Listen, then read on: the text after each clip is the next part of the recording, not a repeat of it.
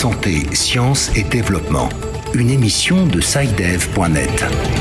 Bonjour, bienvenue dans cette 25e édition de Santé, Sciences et Développement, le magazine scientifique de SciDev.net.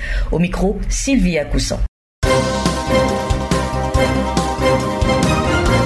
Cette semaine. L'épidémie de coronavirus dans le monde.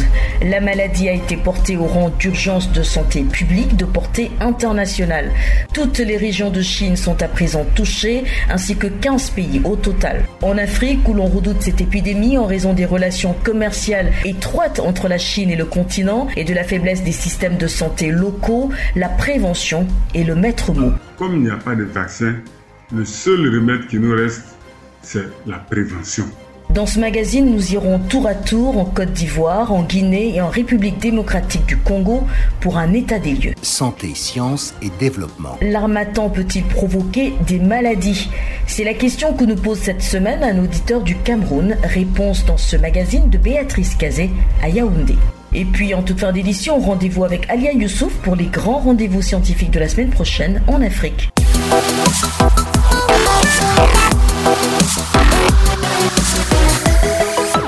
Commencer, nous vous informons qu'en raison de la densité de l'actualité, nous ne pourrons pas vous offrir cette semaine notre rubrique Science Express. Veuillez nous en excuser. Commençons donc tout de suite par l'épidémie à coronavirus. D'abord, un rapide résumé. L'Organisation mondiale de la santé a décidé de porter l'épidémie au rang d'urgence sanitaire de portée internationale. Ce terme désigne un événement extraordinaire dont il est déterminé qu'il constitue un risque pour la santé publique dans d'autres États en raison du risque de propagation internationale de maladies. Du coup, partout en Afrique, c'est le branle-bas de combat. En Côte d'Ivoire, le cas suspecté la semaine dernière d'une patiente de retour de Chine s'est finalement révélé négatif. Si les autorités se frottent les mains, elles en appellent toujours à plus de vigilance. État des lieux avec Mamadou Traoré à Abidjan. Je fais le commerce Chine-Dubaï. Maintenant, eh, avec la situation concernant le virus là, ça nous empêche, mes amis et moi, de faire notre commerce, notre activité. Voilà, donc nous demandons vraiment aux autorités de trouver une solution. Comme on le constate dans ce marché d'Abidjan, l'inquiétude commence à gagner les Ivoiriens à l'instar des habitants des autres pays africains. Le coronavirus qui sévit en Chine depuis quelques semaines fait peur au bord de la lagune ébriée. Ici, ils sont nombreux les commerçants qui se rendent régulièrement dans l'empire du milieu pour faire des achats de marchandises. L'identification d'un cas suspect à l'aéroport d'Abidjan il y a une semaine est venue en rajouter à cette fébrilité.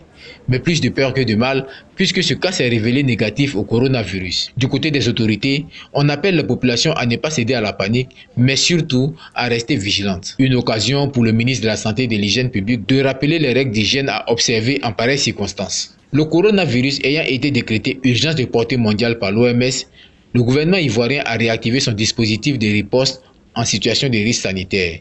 Des précisions du ministre de la Santé. C'est parce que nous avions été alertés par les autorités aéroportières que le dispositif qui a été mis en place euh, a été réactivé immédiatement pour pouvoir, euh, euh, disons, conduire le cas détecté en lieu d'isolement. Pour l'heure, aucun cas de coronavirus n'a encore été confirmé en Afrique. Mamadou Traoré, Abidjan, santé, sciences et développement. Vigilance également en RDC où hommes d'affaires, touristes et autres sursoient à leur voyage vers la Chine. Ceux qui en reviennent doivent se faire obligatoirement identifier et passer par les services d'hygiène. La RDC, qui je le rappelle est déjà confrontée à une épidémie d'Ebola. Les détails avec Bertrand Mayumbu à Kinshasa.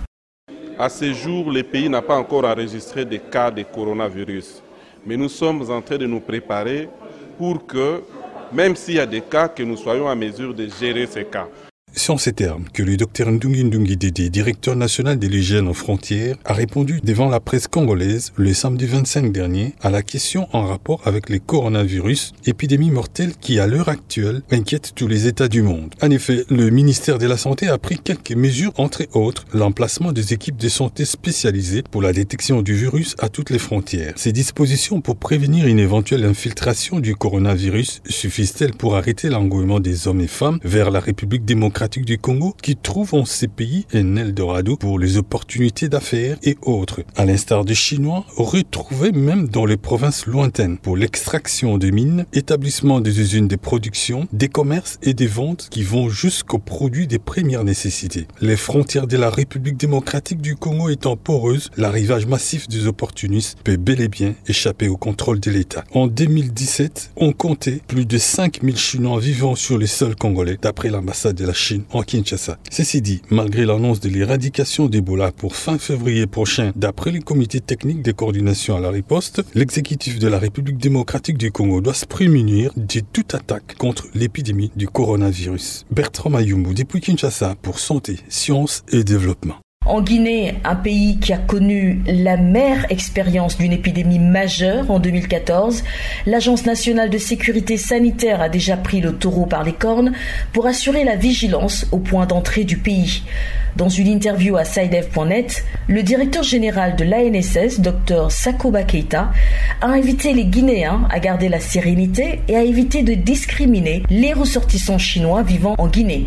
Teresa Maria Segbaya depuis Conakry. C'est une nouvelle épidémie qui fait déjà des bruits dans la cité après celle d'Ebola et Lassa. Selon Dr Sakoba Keita, la Guinée fait partie des pays à moindre risque de cette nouvelle menace. Les pays africains, particulièrement la Guinée, et comme il n'y a pas de vol direct entre la Guinée et Wuhan, nos bateaux aussi miniers qui sont là, c'est pas aussi une province côtière. Donc en prenant en compte tous ces facteurs euh, liés à la mobilité au transport, euh, nous nous sommes dit qu'il euh, y a un risque faible d'attraper ce coronavirus en Guinée. Malgré cela, Sakoba Keita, directeur général de l'ANSS, rassure que des mesures sont déjà prises sur le terrain grâce à l'OMS pour toute éventualité. La plupart des Chinois qui sont en Guinée, ils sont dans des projets spécifiques et en train d'aider le pays. La plupart n'ont pas fait de voyage durant les derniers mois avant l'éclosion de cette maladie. Donc en aucun cas on peut faire l'amalgame d'être chinois immédiatement à être porteur de cette maladie. La vitesse de propagation du coronavirus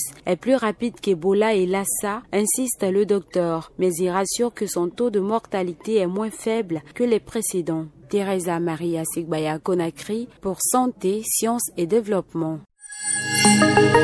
Interview. À présent, revenons sur le détail des mesures prises en Côte d'Ivoire pour prévenir une épidémie à coronavirus. Selon Beignet Bivro Joseph, directeur général de l'Institut national d'hygiène publique, les autorités sanitaires sont installées à tous les postes frontières du pays. Joseph Beignet Bivro situe ici le contexte de cette épidémie et comment s'en prémunir. Il y a trois signes majeurs. Il y a la fièvre. Deuxièmement, il y a le, les difficultés respiratoires. Et troisièmement, il y a la toux. Il y a ce que nous appelons dans notre jargon le lien épidémiologique. Si quelqu'un présente ces trois signes, mais qu'il vient de la Chine, c'est un cas suspect. Et que faire face à un cas suspect? Oui, mais si vous êtes justement devant un cas suspect, il faut éviter, il faut appeler. Aussi éviter le contact avec tout animal qui est décédé dans des conditions euh, suspectes. Ça, c'est important. Mais il faut aussi euh, avoir ce qu'on appelle l'hygiène la toux. Quand vous toussez, il faut toucher dans un mouchoir en papier. Et dès que vous finissez de tousser, il faut jeter le papier, le mouchoir papier là, automatiquement à la poubelle. Joseph Béni Bivro, directeur général de l'Institut national d'hygiène publique en Côte d'Ivoire.